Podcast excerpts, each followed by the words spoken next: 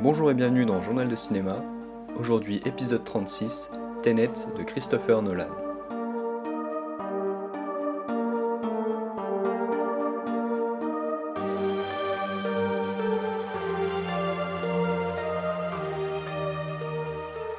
Et avant même de dire quoi que ce soit sur le film, je tenais à préciser que la partie spoiler est de retour pour cet épisode et que bien évidemment je ne vais pas dire quoi que ce soit sur l'intrigue avant qu'on arrive à cette partie spoiler. Si vous n'avez pas vu le film, vous pouvez donc tranquillement écouter la première partie et la conclusion, dans laquelle je donnerai mon appréciation finale sur le film.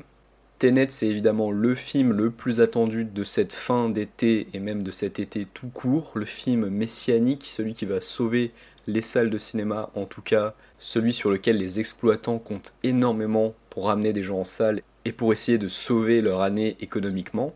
Évidemment, Christopher Nolan, c'est un de ces réalisateurs qui est censé rassembler à la fois les cinéphiles et les spectateurs en quête de sensations fortes au cinéma. Et d'ailleurs, il est bon de préciser que Warner Bros. prend un gros risque en sortant tout de même le film dans les salles et dans cette période très compliquée, qui risque quand même de rapporter beaucoup moins d'argent que ce qui était prévu au départ. Et lorsqu'on parle d'un film au budget de 250 millions de dollars, c'est quand même pas anodin de le préciser.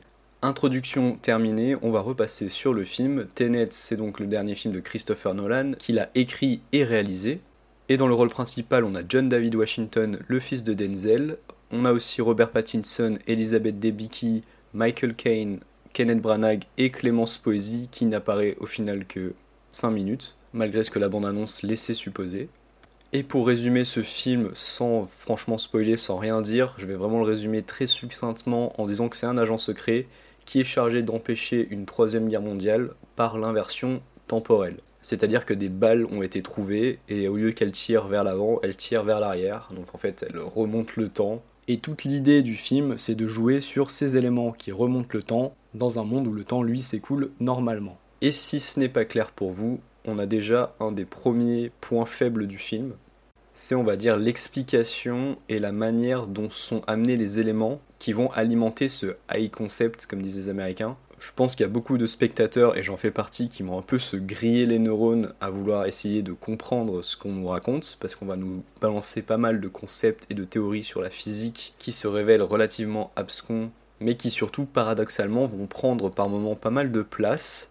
C'est-à-dire que pendant pas mal de temps, Nolan va essayer de placer ses pions et d'expliquer tout ça aux spectateurs mais que c'est tellement confus, avec des théories qui dépassent complètement le spectateur, eh bien il y a un moment où on abdique un peu, on se dit bon bah tant pis, on va regarder le film, et puis tout ça, on va essayer de pas forcément le comprendre.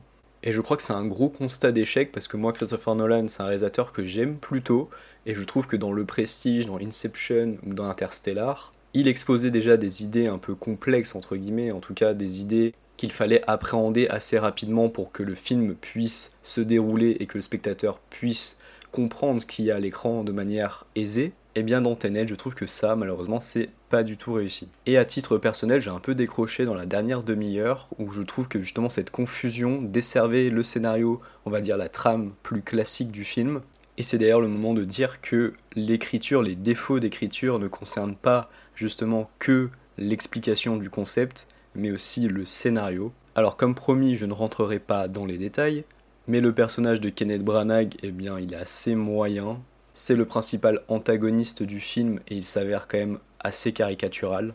En plus, le pauvre Kenneth Branagh, je suis sûr que les seules indications de direction d'acteur qu'on lui a données, c'était fais le méchant. Donc du coup, il fait le méchant pendant tout le film il a une tête pas possible. Et c'est quand même assez triste d'utiliser un acteur shakespearien de cette manière. De même pour le personnage d'Elizabeth Debicki, si pour le coup j'ai rien à dire sur son interprétation, l'écriture de son personnage, honnêtement, j'ai trouvé ça très décevant aussi.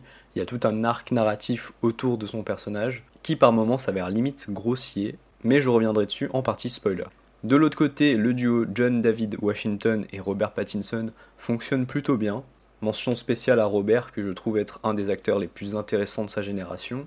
Et qui dit Christopher Nolan dit aussi Hans Zimmer. Eh bien pas cette fois, cette fois c'est Ludwig Göransson qui s'occupe de la musique, et c'est assez tragique parce qu'il a vraiment singé le style de Hans Zimmer. On a vraiment ces grosses basses euh, très typiques de la musique, notamment d'Inception, mais il y a vraiment des moments où on est sur limite de la parodie de Hans Zimmer. Il y a une scène notamment sur l'autoroute qu'on pouvait voir dans la bande-annonce. et qui est accompagné vraiment d'une musique archi pompière avec des gros bou bou. C'est assez euh, assommant, je dirais. Vraiment une petite déception de ce côté-là. Pour ce qui est de la mise en scène, bah, je trouve que Nolan s'en sort plutôt bien. Le film démarre euh, d'entrée de jeu tambour battant avec une scène plutôt sympa. Mais encore une fois, ça va être le mot maître de cette critique, très confuse. J'ai eu quand même beaucoup de mal à comprendre ce qui s'y passait. Et puis, fait intéressant, le film se déroule quand même principalement en Europe, ce qui amène quand même son lot de décors inédits et assez rafraîchissants. C'est d'ailleurs en ça qui m'a fait un peu penser à James Bond, parce que bon, il y a pas mal de choses qui font écho à James Bond, mais il y a aussi ce côté dans James Bond, on voyage un peu partout dans le monde, on fait des cascades un peu partout sur la planète, et on retrouve un peu ce côté-là dans Tenet. Par contre, il y a un vrai problème de rythme dans le film, notamment au début, où on va nous asséner une somme d'informations assez incroyable sur Tenet, sur le temps, sur l'entropie inversée. Et comme je vous l'ai dit, je trouve que c'est assez difficile à suivre, alors que le cœur du film, on a l'impression qu'il est là, il est vraiment dans cette explication-là, dans ce high concept, comme je disais.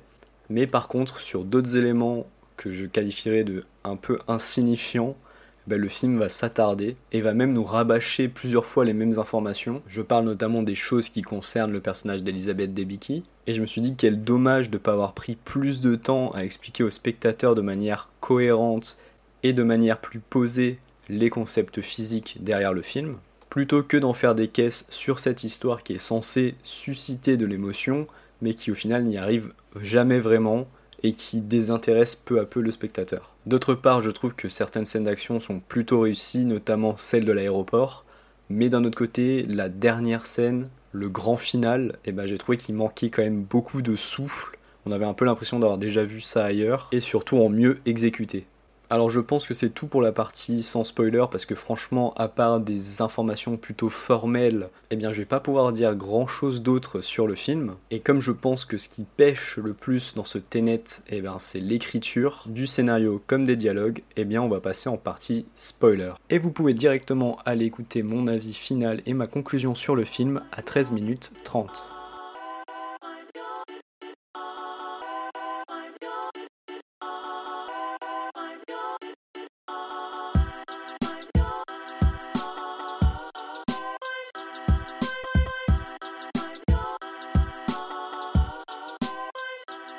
Partie spoiler donc réservée à ceux qui auront vu le film ou ceux qui s'en foutent totalement des spoilers. Sachant que c'est un film de Nolan, je trouve, qui ne se base pas vraiment sur un twist ou des rebondissements incroyables et qu'on peut savoir quelques trucs, quelques éléments de scénario sans que l'expérience soit profondément bouleversée.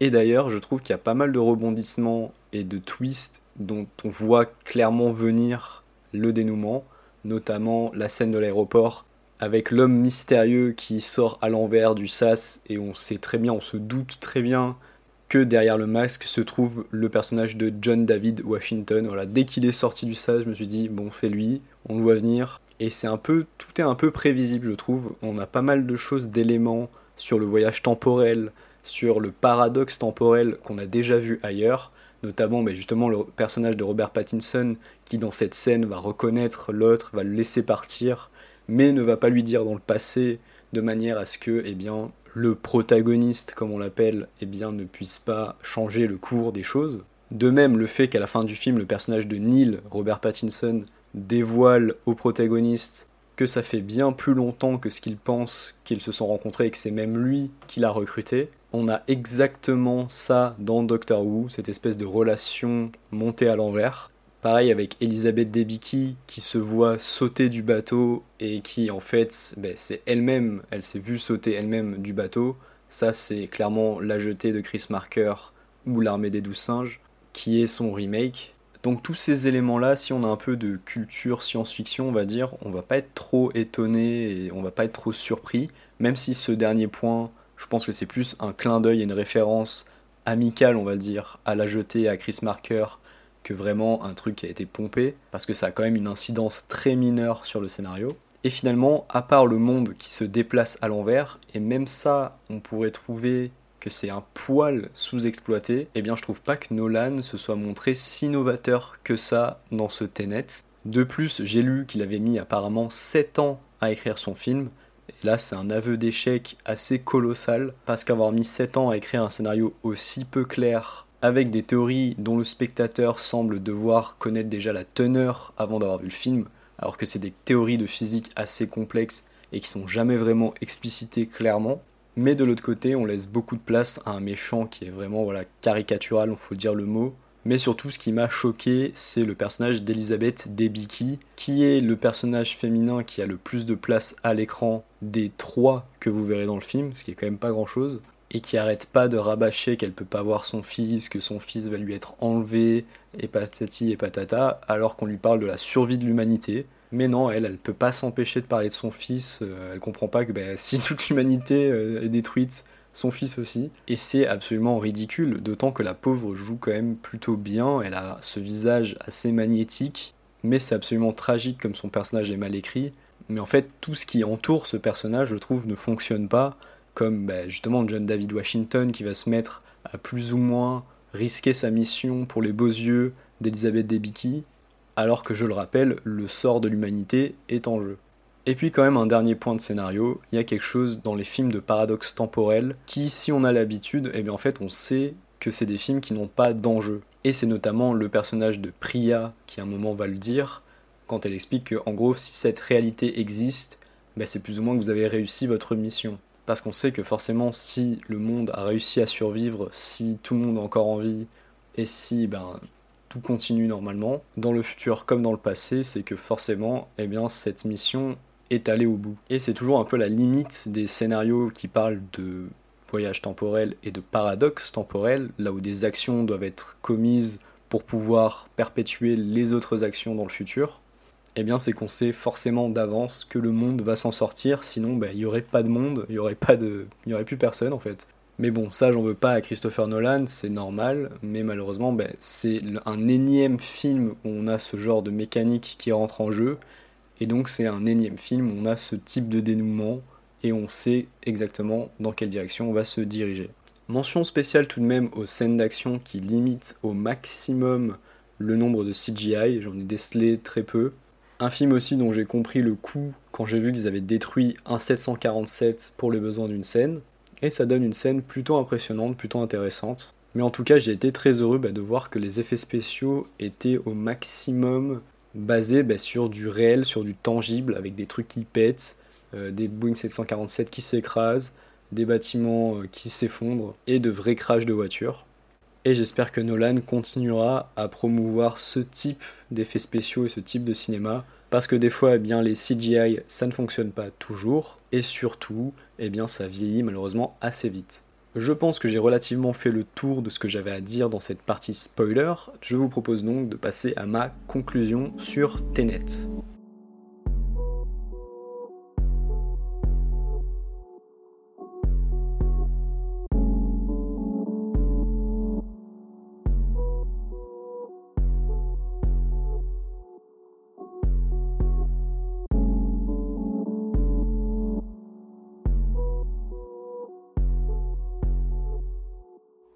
Est-ce que je recommande Tenet de Christopher Nolan? Eh bien, je suis extrêmement partagé sur le film. C'est-à-dire qu'à la fois, je l'ai plutôt bien aimé pour le spectacle qu'il était. Il y a pas mal de scènes qui sont quand même assez marrantes, assez sympathiques, assez fun. Mais de l'autre, malheureusement, il y a beaucoup de défauts, notamment ben, dans l'écriture, comme je l'ai précisé, dans l'explication assez confuse, dans la confusion tout simplement. Je pense que le film est un film confus quand il essaye d'expliquer son concept, quand il essaye parfois de nous montrer son concept aussi. C'est un film aussi parfois qui veut montrer qu'il est intelligent, mais qui, la minute d'après, nous sort un dialogue complètement débile, à base de lieux communs ou de phrases faussement énigmatiques. Et si je devais vous donner un conseil, c'est quand même de rester alerte dès le début du film, parce que ça va très vite, et je pense qu'on peut très facilement perdre le fil de certaines choses même si, rassurez-vous, le scénario est quand même assez classique, les enjeux sont déjà vus et revus. Et c'est en fait là que le bas blesse, c'est-à-dire que Nolan, je trouve qu'il exploite pas au maximum son concept, et il va s'enfermer dans des trucs un peu classiques, un peu déjà vus, même si très bien exécutés, comme la scène de l'aéroport. Et je pense que le souci, c'est qu'il a jamais réussi à choisir entre le film d'espionnage et le film de science-fiction. Et si parfois eh bien, le mélange, de cocktail fonctionne, parfois on a l'impression qu'il a vraiment le cul entre deux chaises et que malheureusement, eh bien les mauvaises facettes par exemple du film d'espionnage vont entacher les bons côtés du film de science-fiction et inversement.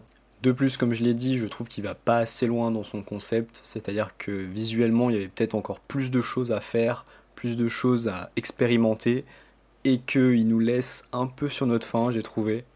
J'en suis presque venu à me demander s'il n'avait pas lui-même été un peu dépassé par justement cette manière de mettre en scène les événements qui défient le cours du temps. Et à la fin du film, j'ai eu cette impression qu'il avait voulu trop en faire, mais en même temps qu'il n'en avait pas assez fait. Ce qui s'avère quand même extrêmement frustrant. D'autre part, je pense que les fans de Christopher Nolan seront satisfaits du film, qui par moments fait un peu penser à un hybride de Memento et d'Inception, mais personnellement, et même si je le répète, j'aime beaucoup Christopher Nolan, eh bien je trouve que plus j'y repense, et moins j'ai un avis favorable sur le film. C'est assez triste, mais les défauts prennent le dessus sur les qualités. En conclusion, je dirais que le film est quand même une relative déception. Je pense qu'il sera retenu comme un film entre guillemets mineur dans la filmographie de Christopher Nolan. Et je crois que le film est en fait un colosse au pied d'argile, c'est-à-dire qu'on a de nombreux éléments qui ont fait de Nolan le réalisateur qu'il est aujourd'hui, mais la base, vraiment les fondations du film, sont malheureusement beaucoup trop fragiles pour donner au film cet élan, ce supplément d'âme qui pourrait en faire un grand blockbuster, pouvant réunir main dans la main à la fois cinéphile et spectateur un peu moins exigeant. Tout de même, je pense que chacun devrait se faire son avis sur Tenet, parce que c'est clairement bah, le film événement qui va pas mal faire parler de lui pendant les prochaines semaines. Et surtout, bah, c'est le genre de film qui mérite quand même d'être vu en salle parce que techniquement il est quand même assez impressionnant à pas mal de niveaux. Et bien évidemment parce qu'il faut soutenir les salles et c'est le film rêvé pour le faire. On peut y aller finalement en famille ou avec des amis. Et croyez-moi, il risque d'y avoir beaucoup de débats sur le film entre les détracteurs et ceux qui auront adoré. Mais tout de même, je le répète, je pense que le film restera comme une relative déception et un film un peu mitigé de la carrière de Christopher Nolan. C'était tout pour cet épisode de Journal de cinéma. Je vous remercie de m'avoir écouté. Si vous avez aimé le podcast, n'hésitez pas à vous abonner sur votre plateforme d'écoute favorite, Spotify, Podcast Addict, Apple Podcast et bien d'autres.